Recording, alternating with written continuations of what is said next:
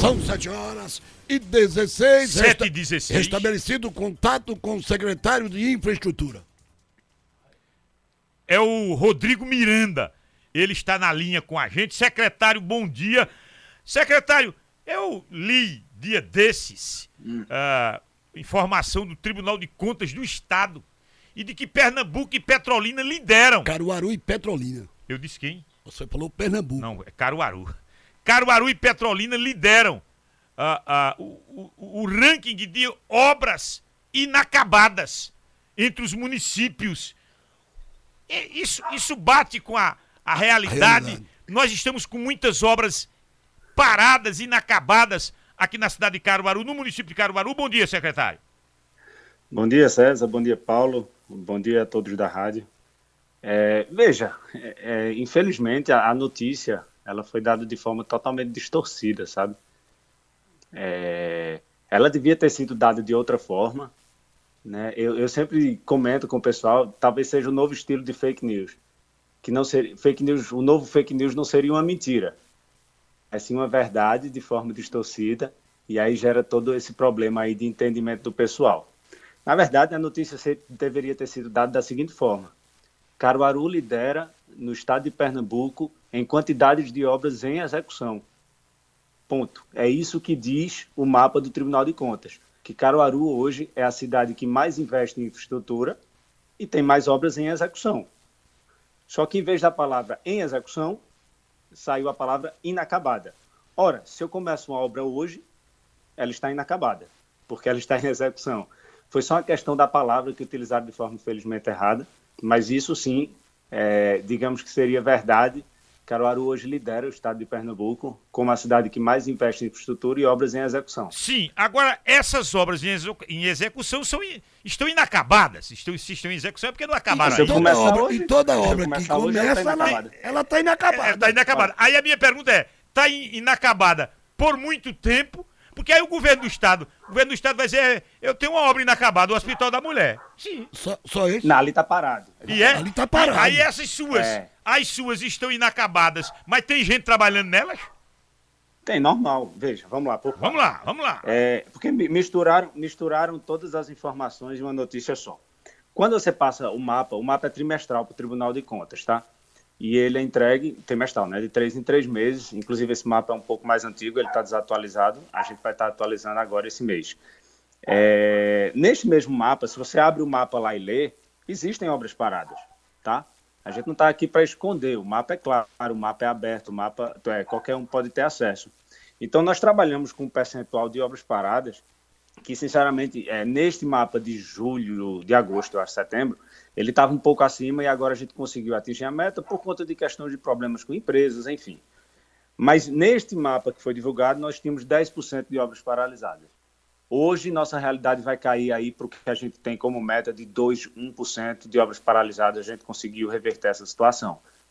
E ponto. O resto é obra em execução, obra andando, obra que começou há pouco, obra que está no prazo. Hoje nós temos é, ce- cerca de 70%, 72% das nossas obras estão ou concluem no prazo. É, Para você ter ideia desse mapa que foi divulgado, disseram 88 obras, né? Nesse número de 88, já está incluso as concluídas. Tá? Então, é, nós temos nesse número de 88 que foi divulgado, por exemplo, é, 25 obras concluídas. E contou-se no mesmo número 88 como se ela fosse parada. Ora, ela está concluída, ela não está parada. Então, assim, é, são- foram 88 obras que foram divulgadas no mapa.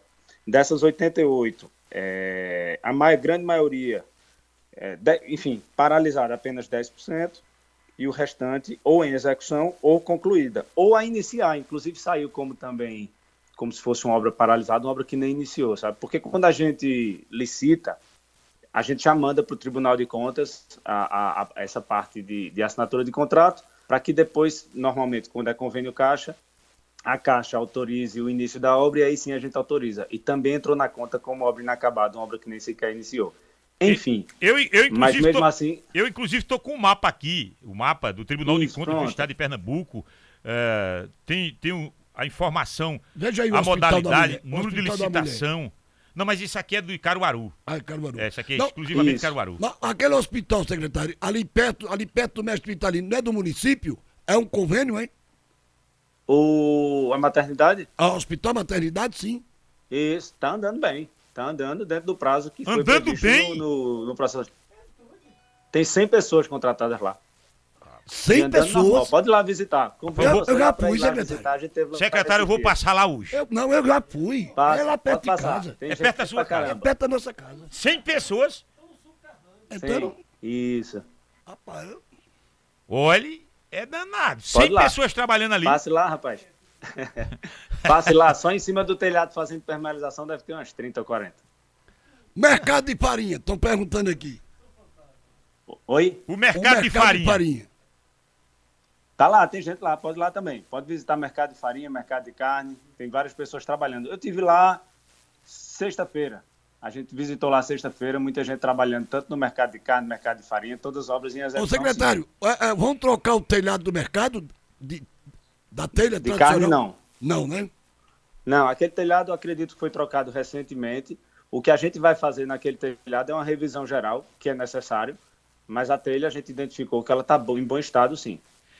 Escute, aí essas obras que estão em execução e que o senhor está dizendo, olha, Uhum. se está em execução, não está em, tá inacabada porque está em execução. É, aí o senhor Isso. faz essas referências de que tem gente trabalhando lá, tem gente. Isso. Ô secretário, por que que ah, isso acontece com as prefeituras? Sempre abre uma nova frente, um- uma nova ação, uma nova obra, sem que conclua aquela, e aí acaba acumulando, acumulando. Por isso que aí vem um Tribunal de Contas e aponta 70, 80, 88, Não, 84. Por que, que não se conclui para iniciar uma outra? Por- não é bem assim que funciona? Não, não, não é assim. É, é, não estou falando nem de prefeitura, estou falando da construção civil como um todo, tá?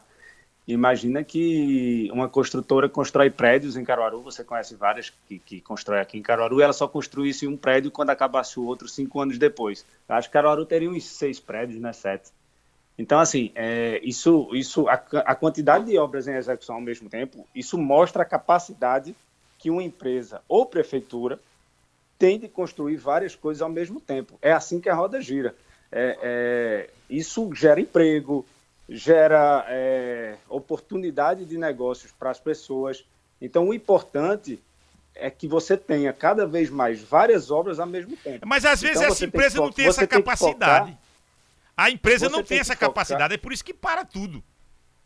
Não, não, não, não. São várias empresas diferentes. Sérgio. Veja, se eu tenho 60 obras em execução e eu tenho 50 empresas contratadas, uma obra ela, ela, ela funciona de forma individual a outra. Eu posso ter problema em uma obra, que ela, uma obra, por exemplo, específica, parar por conta de um problema de uma empresa e outras 50 estarem em execução. Eu não tenho que terminar. Se eu tivesse que terminar uma obra para começar outra, Caruaru estaria nos anos 60 ainda. A gente estaria lá a- ainda fazendo, acho que, sei lá, a primeira reforma da prefeitura de Caruaru, porque cada obra duraria dois, três anos. E aí, por exemplo, a gente teve de 2017 a 2020 em torno de 600 obras concluídas, mais de 600 obras concluídas. Partindo desse pressuposto, a gente teria no máximo quatro, né?